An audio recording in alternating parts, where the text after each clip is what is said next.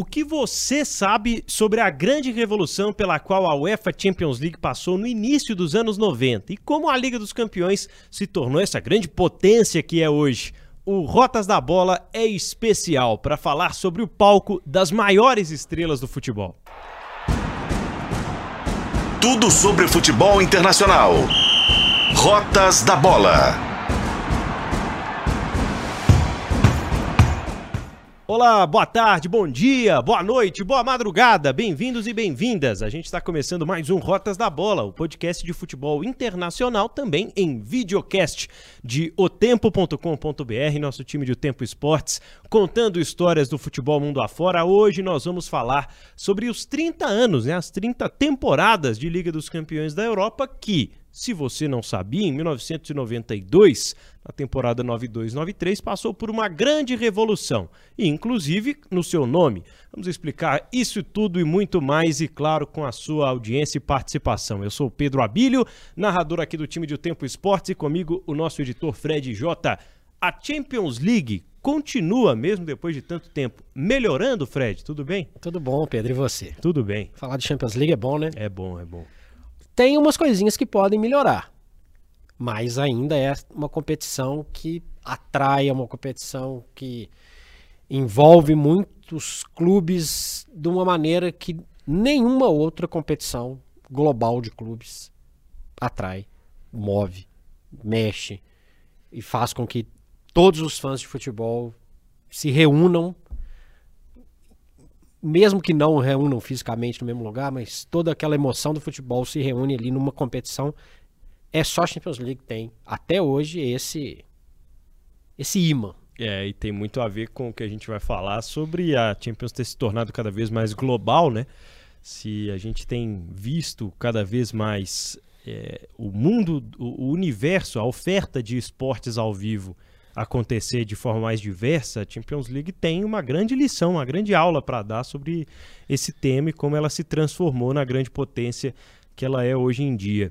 E tem vários aspectos interessantes que a gente vai falar sobre isso, mas eu acho que o principal deles é que a atração, esse imã, ele atrai também os maiores jogadores, né? Os caras já falam desde muito cedo, né? Pô, jogar uma Champions, jogar a Liga dos Campeões, enfim. É, e a Liga dos Campeões da Europa, ela já começa glamurosa, né? Lá nos anos 50, como Copa dos Campeões, que naquele período, né, Fred, tinha a ideia de reunir os campeões de cada país para disputarem um torneio continental, né? Aquilo ali saiu de uma provocação inglesa, né? Porque o Wolverhampton começou a ganhar alguns amistosos e se né, autoproclamar campeão da Europa, melhor time do mundo, e etc. E aí a turma do L'Equipe e da France Football começou a maquinar. Peraí, peraí, vamos pensar num, vamos pensar num campeonato que realmente a gente possa falar de quem quem é efetivamente o, o grande campeão europeu. E aí a ideia era que a Copa dos Campeões reunissem os campeões. Era isso, basicamente. Assim como foi em 1930, 34, 38, a Inglaterra também não achou muita graça naquilo, apesar do Wolverhampton ser o melhor time da Europa. Entre aspas, viu, gente? E o Chelsea, campeão na temporada 54-55, não participa daquela primeira edição e faz com que fique esse asterisco Vale até lembrar, né? O Chelsea foi ser campeão só depois, em 2005, então ele perdeu a única chance que ele tinha no século passado de participar da Copa dos Campeões. E aí a gente vai ver o domínio do Real Madrid, o, o, o brilho dos primeiros galácticos do Real Madrid, num torneio que era muito diferente. Mata-mata até o fim. E muito mais curto, né? Muito mais curto e com sorteios que às vezes confrontavam logo dois favoritos ou representantes de países com mais tradição no mundo da bola. E o resultado é que para chegar na Champions League, isso também faz parte da história. Valeria a pena sortear e ter um, por exemplo, um Real Madrid e Milan logo de cara? E a gente vê nesse, nesse processo todo da, da da Copa dos Campeões países mais periféricos, que hoje não vão disputar o título, biscoitando ali uma semifinal, eventualmente uma final.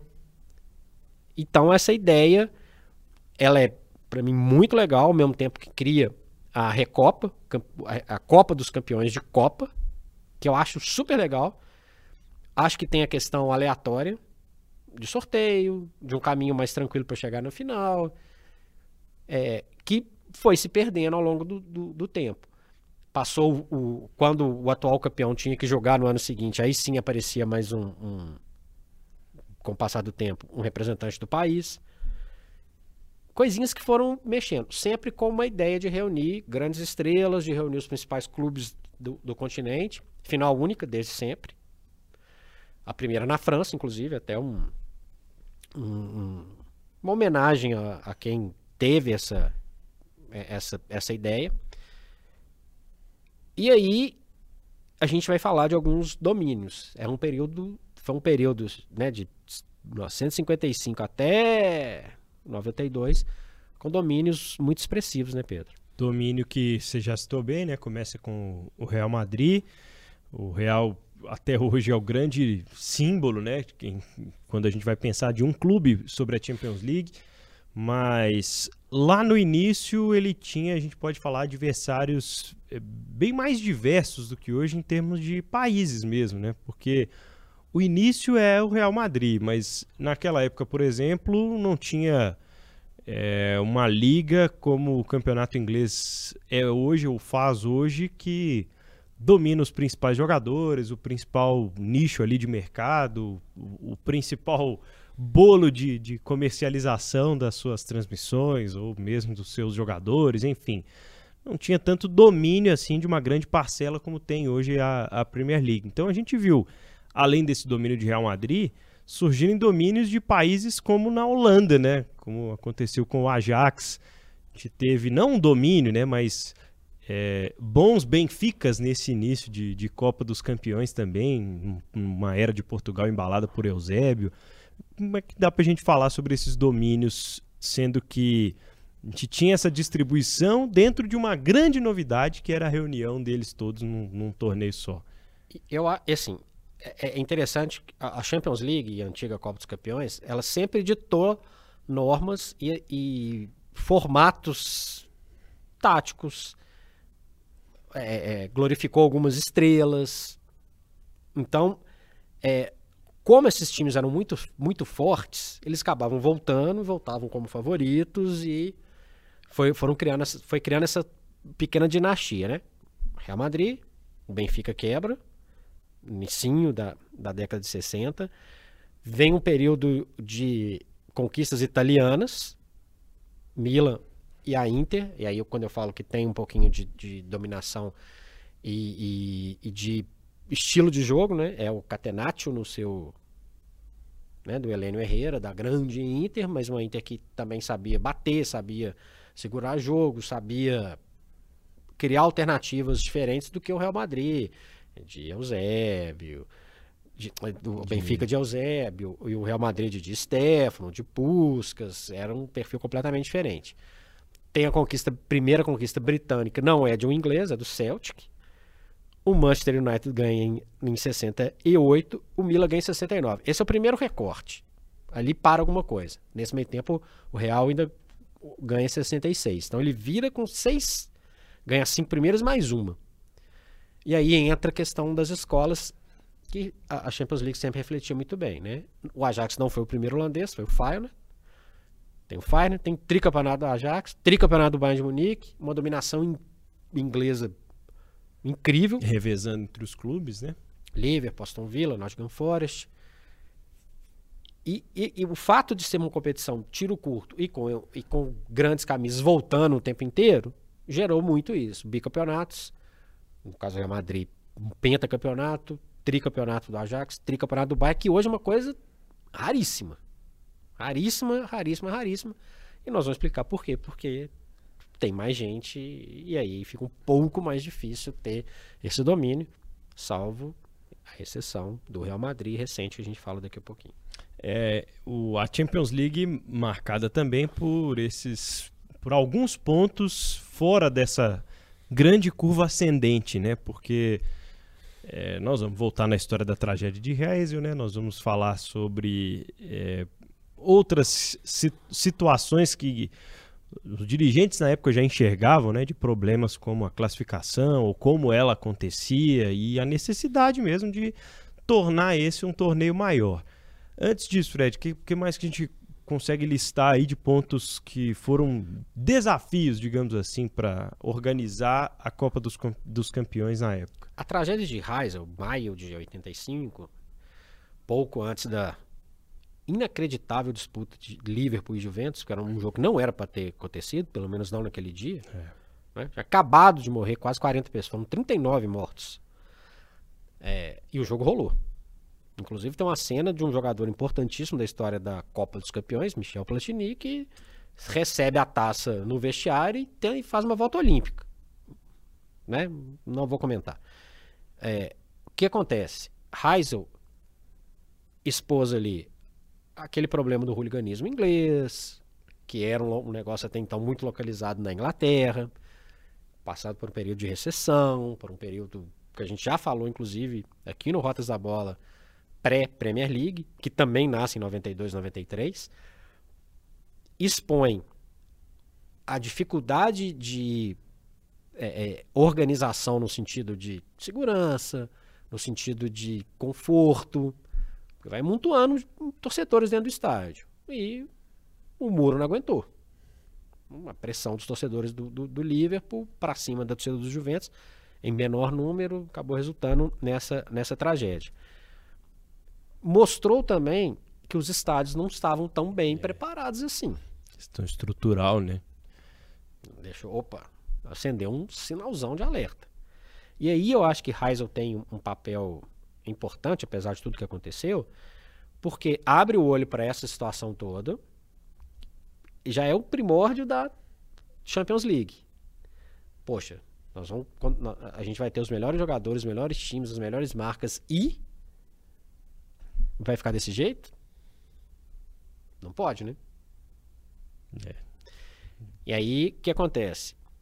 A, a punição para os clubes ingleses foram cinco para todos os clubes ingleses de todas as competições europeias e seis para o Liverpool.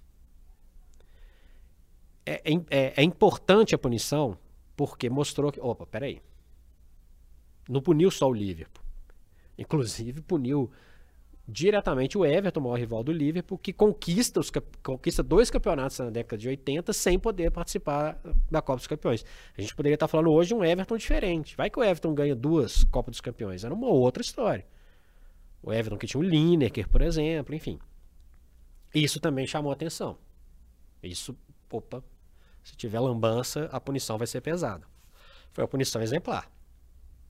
Que sobrou para todo mundo, que acabou resultando depois de outras, outras tragédias locais na Inglaterra, na, na reformulação dos estádios, na gênese da Premier League. Isso aconteceu, o Heysel foi um, um, um embrião disso. E abriu espaço, nesse período, sem ingleses, sem um país de tradição na competição, para os títulos do Steaua Bucareste, do PSV, é, do próprio Estrela Vermelha, Estrela Vermelha, da então Iugoslávia abriu espaço para outros clubes e foi extremamente prejudicial para os ingleses. Que você que está nos vendo, nos ouvindo, sugiro que você que volte no, no, no nosso episódio anterior para escutar a questão da Premier League. A gente detalha um pouco mais sobre isso. Os times ingleses ficaram fora do, do circuito. Eles demoram a entender o que está acontecendo fora do, da ilha e isso é um reflexo de Heysel. Foi um, um foi triste, mas foi um, uma coisa que foi por caminhos tortos, claro, né? Acendeu ali, opa, é necessário fazer algum tipo de mudança. É, e essas mudanças acabaram sendo positivas nesse sentido, porque a Champions League era por si só, a Copa dos Campeões, né, era por si só uma competição muito diferente. O primeiro ponto é atrair para essas noites europeias uma mobilização que transcendessem ali os limites de cada um dos países, né? E eles já tinham, muitos deles, as suas copas domésticas disputadas tradicionalmente nas quartas-feiras à noite, né? E aí vem os jogos de Copa dos Campeões para diversificar e colocar isso num outro patamar. É, e como tudo nesse sentido, né, a comercialização ela passa a ser um ponto muito importante, até que muitos dirigentes entendem que tendo mais clubes, a gente vai conseguir fazer mais coisa nesse, nesse grande mercado. A gente vai atrair mais patrocinadores, nós vamos tentar né, estruturar mais os países para receberem jogos desse tamanho e vamos premiar né, mais alguns países que se organizam melhor. Hoje existe uma divisão toda baseada num cálculo coeficiente lá que vai pegar a distribuição de vagas para cada país, mas como a gente falou no início, né, a Copa dos Campeões ela é de origem um torneio para os campeões de cada país. E a partir desse crescimento no formato, dessa mudança que é, entrega mais jogos grandes, como a gente vê que é a grande proposta da Copa dos Campeões, é, faz com que seja cada vez mais interessante para os dirigentes de olho no, na fatia de mercado que tinha nesses jogos. É, Liga dos Campeões, Fred, vamos voltar a 1992, 1993, primeira edição da Champions League. Nós fizemos alguns episódios né, na reta final da, da temporada passada da Champions 22-23 sobre semifinais, finais históricas, e todos eles têm contextos históricos bem legais também, que o pessoal quiser explorar um pouco mais esse domínio do Real Madrid, por exemplo, a gente falou mais é, de forma detalhada já aqui no Rotas da Bola. Mas como é que foi a primeira temporada de Liga dos Campeões e como é que essa ideia acontece? A gente falou aqui no último episódio sobre a, a transição né, de, do campeonato inglês, como aconteceu para virar a Premier League. Essa transição mexeu muito com os times que estavam ali envolvidos na Champions League na, nos seus primórdios também. Né? Sem dúvida nenhuma. E o que, que é mais importante? Era legal para a UEFA ter, por exemplo, só o Milan no campeonato e não ter Internacional de Juventus? Pois é. Era legal ter só o Manchester United, não ter o Arsenal e o Liverpool, e por aí vai. Então, já começa dali. Mais jogos, mais transmissões, mais grana rolando, um olhar completamente diferente, inclusive para nós da América do Sul, que praticamente o que chegava aqui era uma semifinal, uma final, em numa quarta-feira à tarde, uma coisa que se estendeu a uma boa parte da Champions League, hoje não. E os clubes começam a entender que eles vão disputar um campeonato diferente. Então acho que a grande mudança, Pedro, é o, o seguinte: uma, uma Europa em ebulição, fragmentada, ou seja, mais países, mais camisas importantes, mais jogos de peso. Se a gente for pegar a história da Copa dos Campeões, tem campeão que deu sorte no sorteio e foi embora não desmerecendo nenhum título, mas pegou caminho pegou caminhos mais fáceis. E aí passa para ter mais jogos, você precisa criar um, um, grupo. Você precisa de ter um, um ida e volta em algum momento. E, e, e esse período de mudança gerou várias situações. Já, já, o que, que era melhor? Ter duas fases de grupos? Chegou a ter na década de 90. Aí era jogo demais. Aí passaram a entender que só uma fase de grupos estava ok. Então, os, os que, que mudou? Os clubes precisavam de entender agora que a competição europeia não é mais um torneio de 10 jogos, 8 jogos. Agora é um, é um torneio que vai exigir um pouquinho mais, vai ter, vai ter um calendário um pouco maior. Você vai ter que se preparar melhor, você vai ter que ter um elenco maior, você vai ter que ter um, uma, é, é, uma preparação completamente diferente. E aí, aí muda um pouco o, perfil do que era antes. E logo de cara a gente tem uma mudança de perfil que o Olympique de Marseille, já contamos essa história aqui no Rotas da Bola também, campeão em 93, 94. 92, 93. 92, 93, né? Que tinha um grande dilema na sua vida, né? De disputar as duas competições na ponta e optando por disputar a Champions League, ele vai comprar, né? Manipular resultados lá na França, perde o título da Ligue 1, né? que, que tinha conquistado, enfim. É rebaixado. É rebaixar logo de cara, né? O, o campeão com esse primeiro formato, primeiro ensaio de equipes, de mais equipes do mesmo país participando nesse novo formato de Champions. E interessante que, apesar de tudo que aconteceu, a UEFA não tirou o título do Olympique de Marseille, mas o Olympique de Marseille rebaixado do Campeonato Francês, ele não vai jogar o Mundial Interclubes, né? Vai o Milan, vice-campeão, perde para São Paulo. Foi uma, uma punição que para o Olympique de Marseille fez diferença nenhuma. Mas começou com um asterisco, né, Pedro? Começou com um baita asterisco. Um asterisco aí. A Champions League. E como é que foram, Fred, esses primeiros, essas primeiras temporadas? Você citou até o período de mudança de formato, né? O momento em que tínhamos uma fase de grupos, menos grupos, né? Obviamente. Depois eles iam para uma outra fase de grupos para que fossem definidos os mata-matas. E até que chegassem, né, essa disputa que, como a gente conhece hoje, tem 32 equipes divididas em oito grupos numa primeira fase, foram várias, vários formatos até de fases preliminares, né? Com, às vezes até os próprios campeões disputando ali quem ia entrar nessa fase de grupos e tal. A UEFA meio que testou alguns formatos de Champions nesses primeiros anos do, dos anos 90, né? Inclusive a quantidade de clubes de determinado país. Isso também foi variando ao longo das, das temporadas até chegar na, no, no, modelo atual. E o modelo atual é óbvio, né, gente? É, é, o dinheiro que comanda. Você vai correr o risco de não ter o, o Manchester United? Com todo respeito, você ter um time da Lituânia? A gente sabe que não. Então vão entrar quatro ingleses. Então, beleza. Ah, antes o quarto entrava na fase preliminar. Não vai entrar mais. Porque o interessante está na fase de grupos. Então, é esse, esse, essa primeira década da, da Champions League é o período de testes, o que, que, vai, o, o que, que vai ser implantado, o que, que vai ser testado, o que, que é legal. E é legal, o, o torcedor quer ver, Pedro, é são os gigantes, ainda mais quem está à distância. Óbvio que para o time local é uma coisa maravilhosa você receber lá na Lituânia, que eu, que eu citei aqui, o Bayern de Munique, o Milan, o Real Madrid. Isso é lindo. Na primeira fase. Beleza. Mas, para o público ali, tanto que é, é, é, isso começa a mexer com. Nós vamos chegar nisso também. Com a cabecinha da turma que quer ganhar mais dinheiro. Pô, vai jogar com o chefe na Moldávia? Ah, eu quero jogar com o Barcelona. Mas isso é uma outra coisa, uma elitização que é um outro problema. E isso também já começou a fazer uma, uma limpeza, vamos dizer assim, no mau sentido, porque já começou a perceber que o Steaua Bucareste não ia ganhar nunca mais, que o PSV só se acontecer uma coisa fora da curva. É muito. É, é, é uma zebrinha ou outra que começou a aparecer. O que a gente viu naquele período de Copa dos Campeões é que mesmo que não vencessem, clubes de menor tradição ou de menor competitividade econômica, pelo menos disputou uma final. Entraste Frankfurt, Partizan da antiga Iugoslávia, o próprio Celtic que eu citei aqui, Panathinaikos da Grécia, Malmo da Suécia, Hamburgo da Alemanha e, e por aí vai.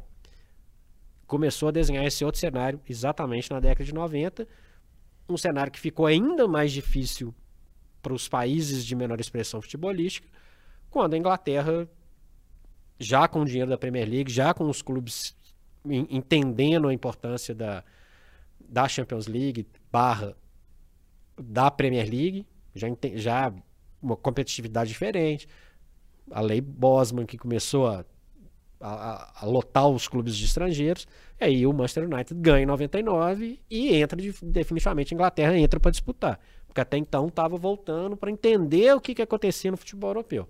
Demorou quase uma década, mas em 99 o Manchester United ganha e complica a vida dos menores, vamos dizer assim. É, esses menores, né? E é cada vez mais difícil a gente imaginar que vai voltar a acontecer, né? Anotei aqui o, o Porto campeão do Mourinho, né, de 2004. Zebra. E além do Olympique de Marseille em 93, tem o título do Ajax em 95, aí já falando da era Champions League, né? Mas com exceção a esses três títulos, são é, equipes consideradas maiores nos seus países, disputando o título e vencendo eles na maioria das outras temporadas ao longo dessas três décadas, né, Fred? Total, é daqui para frente é difícil de a gente imaginar que isso vá se repetir, que o Ajax consiga um título, que o Porto vá ser campeão. É, é, é uma zebra muito pontual. O Ajax esteve perto de disputar um, um título contra o Liverpool em 2019, mas também é eliminado por uma zebra, que o Tottenham não é um clube de disputar a Champions League todo ano, muito menos chegar à final, né, aquela virada improvável do Lucas Moura. Tem nessa essa final, inclusive, é Porto e Mônaco. O Mônaco elimina os Galácticos do Real Madrid no meio do caminho. E aí o futebol é legal por causa disso, que às vezes acontece. Né?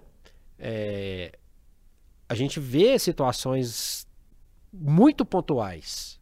E agora essas pontuais são micro pontuais. É uma pena, porque eu acho que a partir do momento que o futebol português, para citar esses dois casos, é, holandês e português, Ajax e Porto, são países tradicionalíssimos que é, é legal ter um, um, um time forte na, na, Champions League. Só que hoje a Champions League virou também uma vitrine para esses times revenderem seus principais jogadores. Não citei o Olympique, porque no caso da França tem um caso completamente à parte, que é o caso do Paris Saint-Germain, que vai continuar tentando ser campeão. Ele é quem vai às vitrines. Ele que vai lá pegar o jogador do olhando, Porto. É. É, Porto, do PSV, deixa eu ver, vem, vem aqui você, você, você. Porque é, é, imagina a grana que entra na Premier League, a gente falou disso. Não dá para competir com o Campeonato Português. Mal, mal dá para algum campeonato italiano, com é, espanhol e tal. A gente chegou a um, a um, período em que a Inter entrou na decisão como zebra. Zebrona, inclusive. Então, zebraça. A, a, semifinal Milan e Inter era uma zebra. É. Então, é, é, é, o momento do, do, do, futebol. Óbvio que, eu não estou falando para enfraquecer a Premier League, mas que as outras ligas também conseguissem dar um, um, um up, né, Pedro? Seria muito interessante, porque isso reforçaria a Champions League. A gente está falando do Milan numa zebra na semifinal. Que zebra estranha, né? É. Muito estranha essa zebra. Totalmente. Então, é, é, é, um processo que a gente vai ter que entender o que vai vir daqui para frente.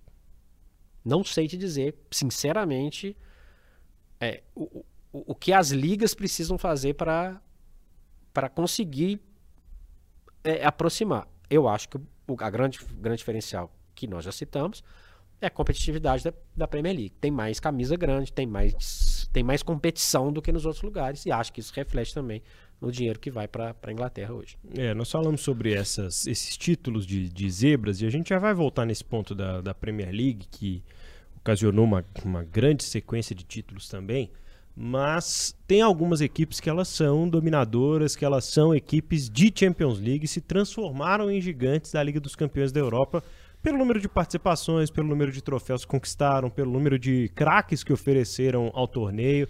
Champions League tem Real Madrid, Barcelona, Milan, Bayern de Munique, antes da gente chegar na, na Inglaterra, como as equipes que a sensação que dá é que todo ano, claro que há altos e baixos, principalmente com relação ao Milan e mais recentemente com relação à crise econômica do Barcelona, que essas equipes vão chegar para disputar o título, que essas equipes vão chegar em algum momento ou que elas vão se revezar na disputa pelo título, pelo menos uma delas vai estar tá lá. E isso acontece, claro, é, nas particularidades, Real Madrid e Barcelona, pela diferença que eles têm de tratamento pela La Liga e pelo investimento que eles têm diferenciado no futebol espanhol, conseguem reunir os grandes jogadores que estão atuando na Espanha, conseguem fazer, acima de tudo, né, um recrutamento que foge aos limites do país e revelar jogadores. E o Real Madrid até revelando brasileiros, né? O que revelou de jogador da base do Flamengo recentemente não está escrito. E, e, aí a gente vai pegar um Bayern de Munique, vive uma situação semelhante na Alemanha, então consegue estar mais vezes na Champions League e chegar de forma estruturada para disputar os títulos. E o mesmo, né, acontecendo com o Milan em boa parte desses desse período de 30 anos, mas com o futebol italiano vivendo, né, a sua grande crise financeira que ocasionou também nos baixos momentos do Milan. Mas como a Inglaterra vai de uma, um país que não disputa, que você falou ah, porque estava entendendo como estavam funcionando as coisas no futebol europeu, ao país dos sete títulos, Fred? A Premier League ela mostra uma qualidade que não tinha em nenhuma outra liga na Europa, começa a receber um investimento muito maior. A lei, a lei Bosman abre as portas definitivamente. O, o, o capital técnico que os jogadores estrangeiros levam para a Premier League reforça, obviamente, os clubes que começam a, a entender e jogar ali com o Real Madrid, com o Barcelona, com o Bayern, com essa turma toda que estava ali no, no, dominando, Milan, Juventus, especialmente, início dos anos 2000, começa a entender como é que joga com essa turma. E aí é um processo meio que natural. Eu até acho, eh, se a gente for fazer um balanço aqui, o futebol inglês, no, no, na primeira década deste século, ganha pouco pelo potencial que tem. Né? Depois de 99 com o Manchester United, é só 2005 com o Liverpool e um Liverpool não tão estrelado assim. Verdade. É um Liverpool na força da camisa, da raça e tudo mais. Mas nenhum outro inglês disputa finais, né? Nesse período. É uma coisa estranha, porque já tinha o Chelsea do Mourinho, já tinha o Arsenal da Arsene Wenger. Que só vai em 2006. Só né? vai em 2006. O Manchester United com o Ferguson, com o Cristiano Ronaldo, já com o Rooney, já com, com os remanescentes da década de 90 em, em bom nível, Giggs, Scholes e companhia limitada. E eles não chegam. É uma coisa muito maluca. Por, por isso que eu acho que ainda era um processo, mesmo com a vitória de 99, ainda era um processo de aprendizado. E eles começam a chegar cada vez mais. Tem os duelos históricos, Chelsea Liverpool, 2005, 2007, é, o Arsenal voando ali, talvez não fosse a expulsão do Lema naquela final com o Barcelona, a gente poderia estar falando de uma outra história, até chegar à final de 2008 com dois ingleses, Chelsea e, e, e, Manchester United, cada vez mais eles vão se reforçando. Então a gente está falando de o Liverpool campeão em 2005, o Arsenal vice em 2006, Liverpool vice em 2007, a, final, inglesa. 2008 e o United volta em 2009. Né? E perde para o Barcelona do Guardiola já em grande formação e volta em 2011. Yeah. Aí o Chelsea ganha em 2012. Começou a gostar, começou a entender o prestígio também. Os ingleses gostam muito do que é deles. Por isso que eu falei que no primeiro campeonato lá, não. Vão participar, não. Copa do Mundo? Não. Não precisa de participar de Copa do Mundo, não. E depois começa a perceber, opa, tem acontecendo uma coisa legal. E aí eles entram de vez na, na disputa. Pelo potencial, pela quantidade de dinheiro e pela capacidade dos clubes, para mim, são até poucos títulos, Pedro. E é. pela quantidade de clubes capazes de conquistar o título. Verdade. Vamos falar sobre uma parte da transformação da Champions League nesses 30 anos que mexe muito com a gente, que é a parte estética, né? De você sentar para assistir um jogo de futebol e ter a certeza de que você tá no canal que tá passando a Champions League. É, hoje em dia, até pelos comerciais, são, são reconhecidos os jogos de, de Champions League. Né? Já há algum tempo a Champions é, tem a cervejaria patrocinadora que faz é, comerciais com ex-jogadores que são históricos na Champions League. Tem as marcas, de as, as montadoras de veículos que vão lá chamar o jogador que vai fazer a propaganda, que vai chamar o jogador para fazer a ação. Hoje em dia, na, no mundo, né, são muitos ex-jogadores de Champions League, comentaristas dos jogos de, de, Champions League. E muitos dos jogadores que passaram pela Champions, que fizeram história na Champions, falam sobre esse prestígio que o Fred citou há pouco, os clubes ingleses passaram a, a identificar melhor. Eles falam sobre o hino da Champions, sobre é, a noite diferente, é o estádio enfeitado de uma forma diferente, o placar é diferente, as estrelas né, que formam o logo da Champions League são muito marcantes também. Entender que isso padronizado gera mais dinheiro virou uma tendência no futebol, né? Hoje a gente vê a Copa do Mundo. Ah, daqui a dois anos vai ter a Copa do Mundo. Então hoje a gente vai lançar o logo da próxima Copa do Mundo. Vamos lançar o placar da próxima Copa do Mundo. Isso vem muito dessas, dessa proximidade que a Champions criou para vender mais na televisão, né, Fred? Mercantilizou completo e, e era esperado que isso, o mundo mudou. A gente tá falando mais da década de 50 lá, com o Real Madrid. Inclusive tinha um tempo que a Champions League não permitia patrocínio, né? É. Nas camisas, uma coisa, imagina, coisa. E isso é recente, isso já é na fase de Champions League. Várias, a gente tem uma final com o Real Madrid totalmente de branco. Já aconteceu milhares, milhares de situações. A França, os times Fran na França não podiam jogar com. Tinha um tipo de patrocínio específico, não podia ir na França. Isso tudo foi, foi mudando. A bola hoje é, tem, a, tem as estrelas. É, eles organizam, padronizam e entendem que a marca é muito forte para você é, é, abrir mão dela. E ainda vão buscar os parceiros que fazem quase tudo, né? A bola, o, o É, carro. Ah, outra coisa, entrega o estádio. Ah, o Chelsea tem um estádio tem mais de 100 anos. Azar seu.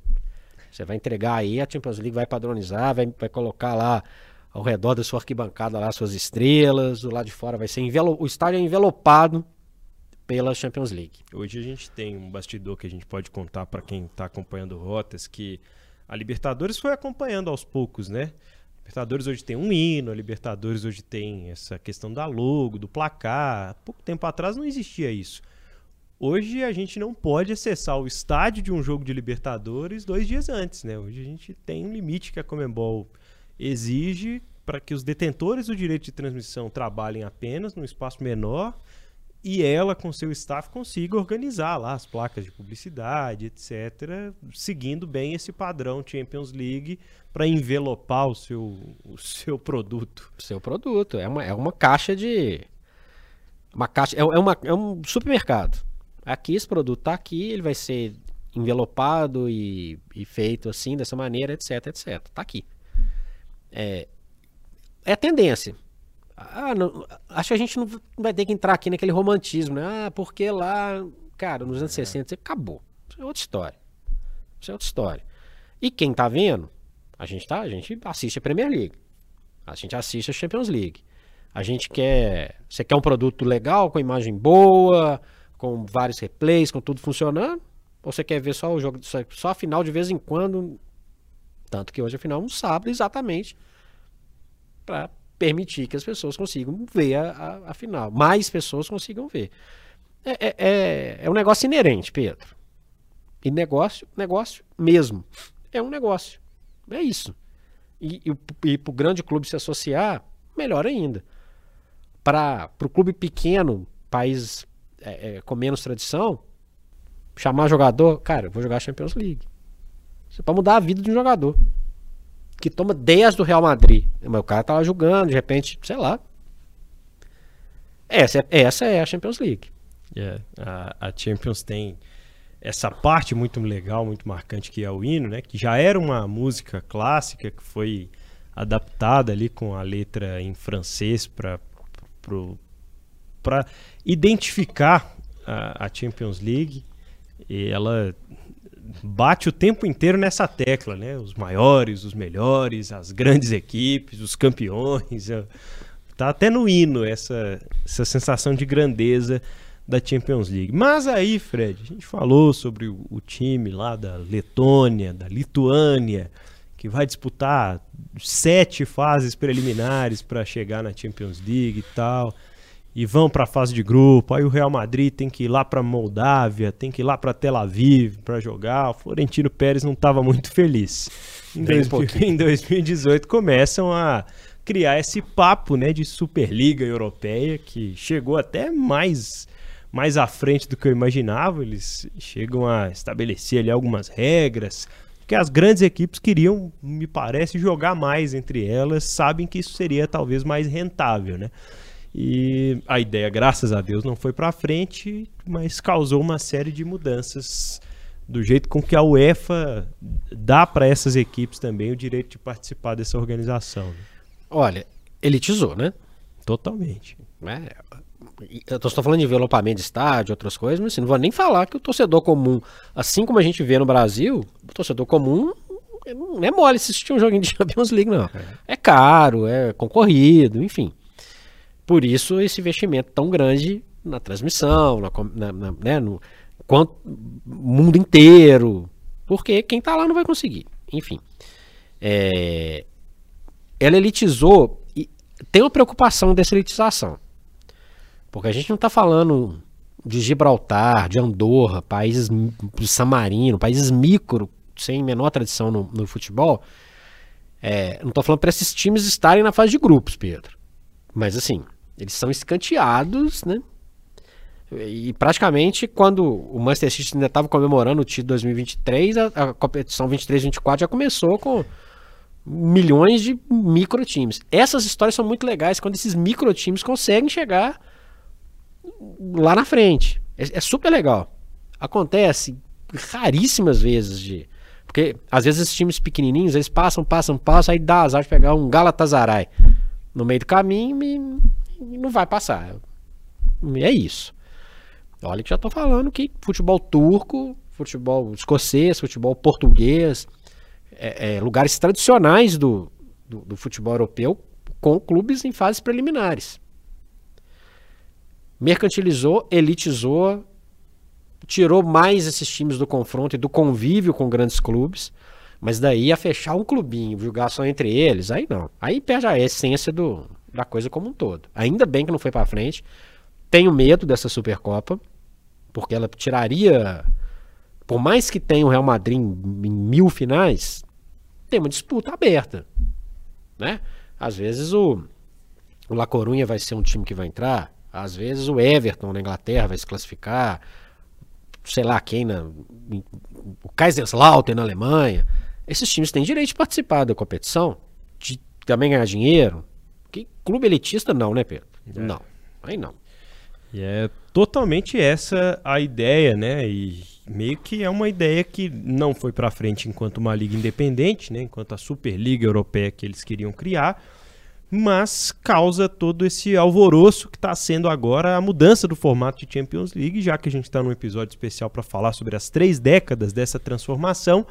Vale a gente lembrar aqui, né? A partir da temporada que vem, depois dessa 23 e 24 que está começando, a temporada 24-25 já vai ter um novo formato, que é o formato que eles chamam de formato suíço. São 36 times, aí já aumenta quatro vagas, né? Que já vão. Na antiga uma, fase de grupos, é, né? A Entre primeira aspas. fase, a fase principal, vai ter 36 times. Não tem mais grupos. Esses 36 times vão ser uma liga, vão jogar apenas oito jogos em uma situação de casa e fora completamente diferente do que a gente está imaginando hoje, do primeiro ao oitavo, desses 36 vão direto para as oitavas de final, e aí do nono até o 24 vai ter um outro playoff para eles disputarem né, as outras vagas nas oitavas de final. A ideia é de ter mais grandes jogos, mas ainda assim me sou estranho, né? Me sou diferente que o nível de competitividade vai, vai conseguir ser mantido. E tem um outro, um outro ponto importante, né? Que você meio que tira de alguns clubes a oportunidade mais clara ali de enfrentar uma grande equipe na fase de grupos, né? Eu, eu, sinceramente, eu já li, olhei, pensei. Às vezes eu tenho, eu tenho até dificuldade de entender o que, que essa turma quer. Não gostei. Não, vou falar que achei isso legal, não, não tem como. Em tese, beleza jogariam seis partidas na fase de grupo, vão jogar oito. Dois joguinhos a mais, mais grana, mais bilheteria, ok. Em tese não vai mudar nada. E acho que as competições. É, é, é porque os, grupos, os grupos normalmente são muito desequilibrados, né, Pedro? É. Tem um, um poderosão, um médio, a não ser que tenha, aconteça coisa muito diferente, dois médios e um saco de pancadas. Vai mudar isso? Não vai. Vai ter uma quantidade de sacos de pancada do mesmo jeito. Em tese, os oito primeiros seriam os, os oito primeiros dos grupos. Enfim, mas não, não sei, não, não, gostei. Tem que ver na prática. É, lembrando que essa, essa mudança no formato também vale para a Liga Europa e para a Conference League, né? Que já a partir da outra temporada também vão ter é, formatos diferentes. Imagina a Conference que já tem um milhão de clubes que vai ter um. É muito confuso. Porque a, a, é legal também no futebol, Pedro, o torcedor entender o que está acontecendo. A galera vai entender isso? Muito difícil. Ah, seu time vai jogar contra quem? Não sei, porque vai ter um sorteio entre não sei quantos times, vai jogar com alguns. É, esse o, o, o, novo formato, a nova proposta aí da Liga dos Campeões. Pessoal, nós vamos falar sobre é, 30 anos de Champions a respeito de recordes, de alguns números interessantes e eleger também aqui os nossos preferidos, né? Nessas três décadas da Champions League, do formato, do jeito pelo menos como a gente conhece ela. Mas eu quero falar para você agora sobre a KTO.com. Já tá rolando. Quero ver quem vai apostar no campeão da Liga dos Campeões da Europa antes mesmo dela começar e vai acertar, vai cravar lá na KTO.com. É claro que ainda tem muita água para rolar debaixo dessa ponte, mas além da Champions League, os outros torneios continentais e muito mais, muito, muitas outras modalidades também para você palpitar e se divertir lá na KTO.com, viu, Fred? Pois é, já dá para postar. Deixa eu ver qual dos quatro ingleses que vai ganhar aqui. Deixa eu pensar aqui. O que importa é que na KTO você tem muitas maneiras de aproveitar o esporte e se divertir, assim como eu me divirto quando eu fico nessa torcida inglesa aqui. E o Real Madrid podia cair antes também. Mas sempre brincando de jeito responsável. Se você tem mais de 18 anos, gosta do futebol europeu, como a gente gosta, entrar na KTO, faça o cadastro, aposta já na Champions League. Já tá rolando a Champions League aí. Tá rolando a Champions League. Há algum tempo. Tá rolando a Champions League. Tem mais de mês, viu, gente? Agora, KTO, onde que a diversão acontece, viu, Pedro? É isso. Vamos passar alguns números aqui, né? E histórias interessantes dessa Champions League, que tem como seu maior campeão o Real Madrid nas duas eras, né? Tanto na Copa dos Campeões como também na UEFA Champions League. O Real conquistou oito títulos destas, destas 30 temporadas e tem 14 títulos no total do continental da Europa. Fred. Inclusive, um, um, que eu falei um pouco antes, uma raridade com três seguidos, que é uma coisa impressionante. Duas vezes, né? Impressionante. Quando estou lá atrás, né? Ainda na fase do, do Copa dos Campeões, que em tese era mais fácil, cinco conquistas seguidas, depois ganha três, já com o time do Cristiano Ronaldo, Sérgio Ramos, Benzema e companhia limitada. É um feito impressionante. É o time com a cara do da Champions League, lembrando que o Real Madrid sempre vai jogar a Champions League, porque não vai ficar em quinto lugar na La Liga, né? Um dia fizer isso, fecha as portas. Chegou a ficar fora de. Quando tinha menos representantes, uma zebra que ia colar, um Valência ganhar um título, Barcelona ser vice, essas coisas que acontecem uma vez na vida, uma na, outra na morte. Agora, para manter a marca, deixa quatro espanhóis lá. É, manter o, o Real Madrid, o filho da Champions. Essa aqui me surpreendeu, viu, Fred? Porque a Juve não ganhou, né, depois que virou Champions League. A Juve tem ganhou, 96. Ah, é, ganhou 96. A Juve ganhou uma vez, né? Tinha ganho uma antes. Isso. São sete vices. É a maior vice-campeã. E só na era Champions são cinco vezes chegando à final sem levantar a taça. Impressionante. Impressionante. Pelo dinheiro investido, pelo tipo de patrocínio, né? Pelos jogadores que levou. Levou o Cristiano Ronaldo achando que era levar ele. Depois de ter perdido para ele. De né? quatro na final, levou o Cristiano Ronaldo. Perdeu também. A Juventus, vou falar uma coisa, viu? É, a, a, a Juve ficou muito manchada né, por aquele escândalo no, nos anos 2000. E, e, e isso, pensando.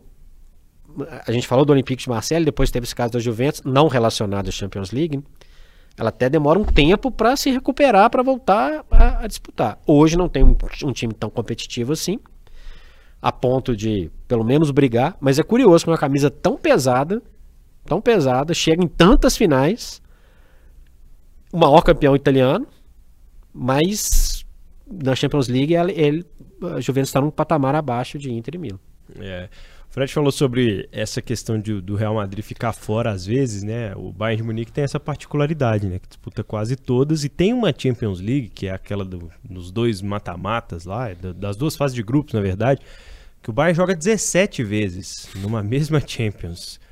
É bizarro, né? Bizarro. 17 jogos numa mesma Champions. Por isso o Bayern é o time com mais jogos nessa era Champions League, né? São 288, o Barcelona tem 230, o Real 205. Lembrando que no geral o Real Madrid é o time que mais disputou partidas na, no, na competição europeia, né? Juntando com a Copa dos Campeões. Mas é o Bayern ali, sempre presente, talvez por motivo semelhante ao do Real Madrid, né? Dificilmente vai ficar fora e dificilmente ficou fora num bom período anterior também. Ficou fora de uma na década de 90, é. porque ainda tinha. Vai o campeão e o vice só. O Borussia Dortmund. O Kaiserslautern foi campeão, enfim. Vai jogar todo ano. Esse número vai aumentar. É por isso que eu, eu quando a gente imagina isso, se a gente for levar isso pro pro clubinho elitista, hein, Pedro? É. Mais gols feitos, Real Madrid, 646 só na era Champions. Mais, mais vitórias também. Mais gols sofridos, Real Madrid, 345 só nessa era Champions. São 182 vitórias né, nessa, nesses 30 anos aí de, de Champions League. e realmente o dominador, o time que tem a cara desse torneio. E não, por acaso, oferece também boa parte dos jogadores que tem a cara da Champions League, né? O jogador com mais partidas, com mais gols e mais assistências é o mesmo e uma grande posa parte deles pelo Real Madrid, né? Cristiano Ronaldo, português, 187 jogos, 141 gols, 42 assistências. Impressionante. Lembrando que para os dados oficiais, que é uma coisa bizarra também, não conta fase preliminar, que ainda fez um gol na fase preliminar. Ah, é? Eu não sabia dessa. Tem 142, aí não conta. É uma coisa bizarra. Bizarra, conta do grupo para frente. Bizarra. Sem comentários, como se não existisse. E foi pelo Real Madrid? Ele foi pelo Manchester pelo United. Manchester, né? Uma coisa sem noção. Enfim, nem vou entrar no mérito dessa questão, mas ele é uma máquina e isso também motivou ele o tempo inteiro, né, Pedro? Total. É o número, eu quero, e é um número dificílimo de ser batido. Porque o seu antagonista não vai jogar mais a Champions League, ele também não, provavelmente, né? não sei que. E, e é um número dificílimo de ser batido. E, lembrando, o Pedro falou, a maioria desses gols no Real Madrid, mas ele joga pelo Sporting e depois joga pelo Manchester United, depois pela Juventus. Então ele tem gols espalhados aí em outras camisas também, mas o Real Madrid, dominador na, na década passada, eleva os números do Cristiano Ronaldo a um outro patamar. Só que o atacante ele não joga o jogo inteiro, né, Fred? O goleiro joga. E aí, apesar do Cristiano Ronaldo ter o maior número de jogos, o Iker Casillas, o goleiro espanhol do Real Madrid, jogou pelo Porto, a Champions também, né? 16.267 minutos. É o jogador que mais tempo ficou em campo na história da Champions League. E, e também gosta de uma tacinha também. Esse aí levou algumas. Sabe quem são os jogadores com mais cartões vermelhos? Tem Real Madrid no na, meio, hein? Champions League, tem Real Madrid no meio e todos eles nessa era Champions todos estes recordistas aí das expulsões. Sérgio Ramos, né, para ter um jogador do Real Madrid é. na história. Lembrando que ele jogou pelo Paris Saint-Germain também. Sérgio Ramos. Ibrahimovic, uma surpresa, né? Ah, mais ou menos. Ah, o atacante está entre. Não, ele ser expulso algumas vezes, é, beleza, verdade, mas pelo verdade. amor de Deus. Recordista é, é muito. E o, e o Edgar Davids, que jogava bola demais, demais. Mas esse é mais justificado. O Ibra não. Cada um foi expulso quatro vezes. Quatro expulsões para cada um. Bom, alguns números né, e curiosidades aí da, da Champions League. E agora vamos para a parte da polêmica. Ei, essa a gente gosta. Agora vamos para a parte polêmica desse podcast para elegermos aqui os nossos favoritos. O pessoal pode deixar no comentário do YouTube também os favoritos de cada um. Eu já anotei os meus antes aqui porque eu sabia que na hora a gente vai ficar querendo mudar tudo, né? Enfim, vou começar com o título mais emocionante da Champions League. Difícil, hein, Fred? Porque a Champions tem grandes finais, grandes títulos emocionantes. Eu vou de, eu vou de empate técnico, tá? 99, uma, uma virada em 3 minutos nos acréscimos do, do, do Manchester United para cima do Bayern, uma coisa impressionante. E 2005. É um outro perfil, o Milan faz 3 a 0 o Liverpool empata 3 a 3 o jogo vai para prorrogação e o Liverpool ainda ganha nos pênaltis. Não teve uma virada como essa em nenhuma outra final. Isso para mim é uma coisa impressionante. Então tem um empate técnico. E olha que eu gosto da final de 2012, hein? É, é a, a, vitória do Chelsea, né? Em Munique contra o Bayern, com pênalti perdido, com jogador expulso. Essa fica no. O, o, o, meu. O meu pódio são os três, mas 99 2005 pela dificuldade, é, pelo jeito que foi o Manchester United e pelo a montanha que o Liverpool escalou. Empate técnico para mim. eu concordo, acho que eu incluiria a, talvez a final de 2009, de 2008, pelo caráter pênaltis, né? É difícil a gente ver uma disputa de pênaltis com virada, porque o Manchester United começa perdendo, né? O Cristiano Ronaldo perde pênalti, aí a disputa dos pênaltis um a um, né? Depois das cinco cobranças de cada, ela só acontece porque o John Terry escorrega, né? Só acontece porque tá chovendo muito, o John Terry vai bater o último pênalti, escorrega e manda para fora. Depois o, o Anelka perde o pênalti que o Van der Sar defende e o United é campeão. Mas foi um jogo muito equilibrado, né, ao longo dos 90 minutos. Mas para mim a final mais emocionante foi a virada do Manchester sobre o Bayern em 1999, Fred. Tudo bem. Vamos para o nosso próximo passo aqui do, do prêmio Rotas da Bola de 30 anos da, da Champions League. O melhor time que você viu em campo nessas três décadas de Champions? Eu vou de empate técnico de novo. o coração fica dividido. Tá mas mureteiro, hein, Fred? Ambos com Guardiola. O Barcelona de 2011, né, ele começa a moldar aquele time em 2009, em 2011 ele faz uma atuação na final sublime diante do Manchester United, sublime. E o Manchester City 2003, arrasador. 2023, 23, né? arrasador. Campeão invicto, dominador, dá uma sapecada no Real Madrid numa semifinal. Guardiola. Se quiser perguntar o melhor técnico de uma vez. tá, tá dito. Olha, eu vou ficar com o Real Madrid e com o Real Madrid da proximidade daqueles três títulos seguidos, mas da forma com que o Real Madrid consegue moldar ali um esqueleto, né? Um Real Madrid que teve uma defesa muito sólida e apesar das mudanças de peças, ele foi um Real Madrid muito dominador. Então acho que o Real chega em 2015 ali ao ápice desse time muito ofensivo, desse time quase invencível na Champions League, apesar de gostar muito dessa atuação do Barcelona de 2011 e de gostar muito do Barça do MSN em 2015, campeão com Messi, Neymar e Soares acho que era um time praticamente imbatível também, né? Naquela altura. Gosto muito desses, dessas duas épocas do Barcelona, além desse, desse Real Madrid que eu citei. E acho um grande pecado o Arsenal não ter sido campeão, né? Acho que o, Arsenal também tinha um, um, time encantador. Não foi campeão por coisas do acaso, né? E um gol do Belete no meio do caminho. Não vou comentar. Enfim, e o melhor treinador, Fred? Já falei, já. Vai lá. Pep Guardiola. Pep Guardiola. Até tá maluco. Bom, para mim o Mr. Champions é Carlo Ancelotti. Eu acho que o, o Ancelotti ele ainda tem é, um passinho na frente por causa das gerações, né? Por causa da longevidade. Mas acho que o Guardiola está caminhando a passos largos para se tornar essa figura também. Vamos à nossa seleção aqui rapidamente para fechar esse Rotas da Bola. Começando pelo goleiro Champions League, Fred Jota. O meu goleiro Champions League é o cara com mais minutos em campo, um dos grandes campeões da Champions, e que acabou saindo do Real Madrid pouco antes do Real Madrid empilhar essas, essas novas taças, né? Mas eu acho que o Iker Casillas é um grande símbolo da Champions e para mim ele é o goleiro que, que representa o torneio para mim. Para mim o Peter Cech ele teve, acho que a atuação mais sublime de um goleiro numa final foi a do Peter Cech em 2012. E ele simboliza uma época também de uma evolução interessantíssima, né? O Chelsea, beleza, endinheirado ou não, é um time que sofria pouco, poucos gols, dava uma segurança incrível. Ele, ele praticamente uma década de Peter Cech com atuações seguras, consistentes, um, um goleiraço, Peter Cech. Quem é o seu lateral direito e o seu lateral esquerdo, Fred?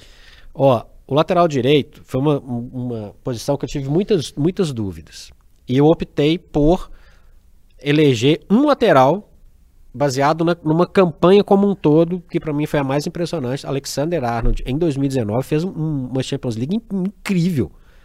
Muito acima da média. Talvez se for pegar os anos todos, ele oscilou, o Liverpool não jogou tantas Champions League como outras equipes.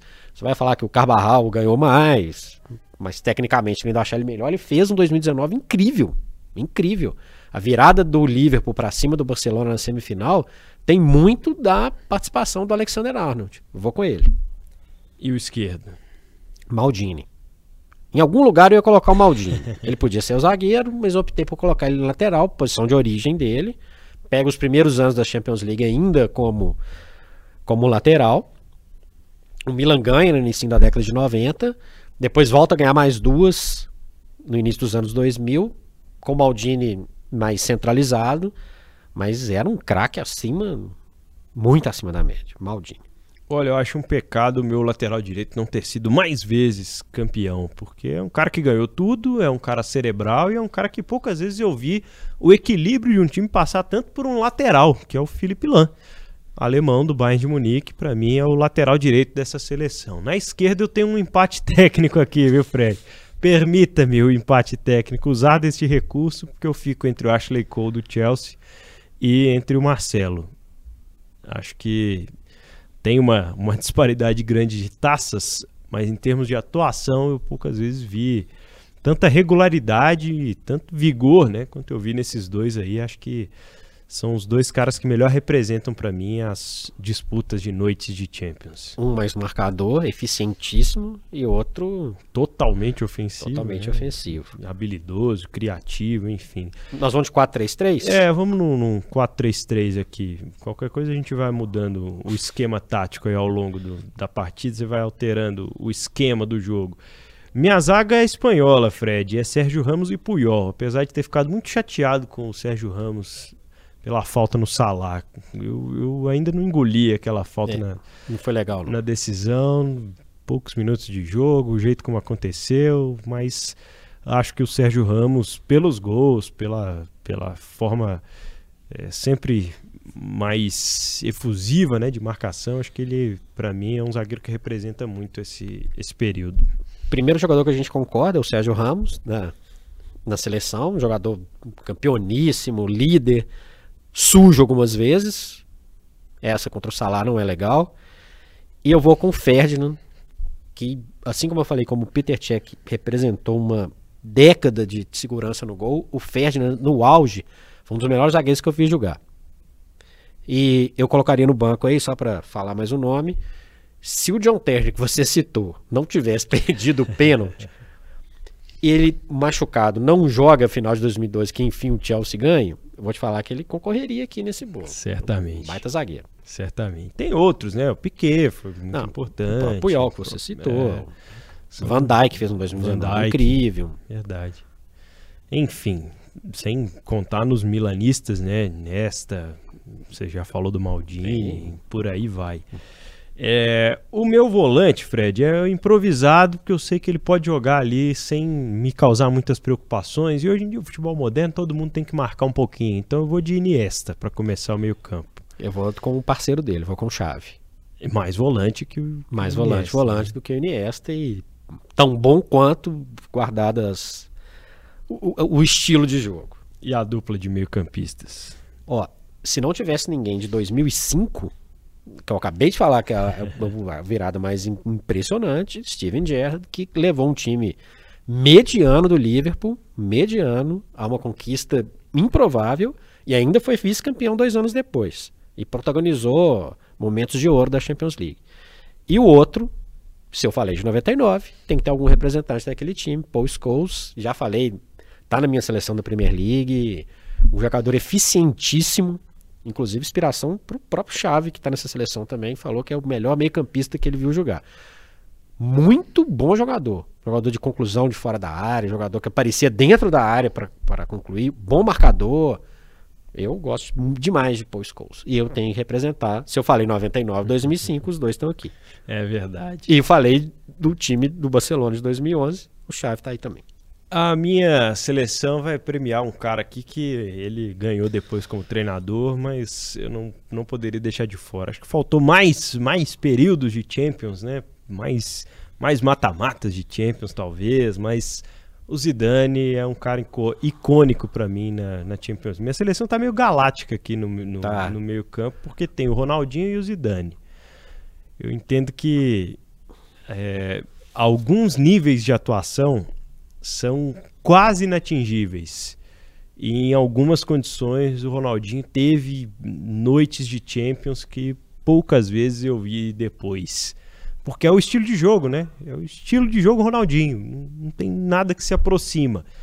Eu acho que o R10 ganhou essa vaga aqui na minha, na minha seleção pela particularidade especialmente. Lembrando que ele não fez uma boa final em 2006, é. na final que ele no título do Barcelona que ele com ele em campo, ele não foi bem.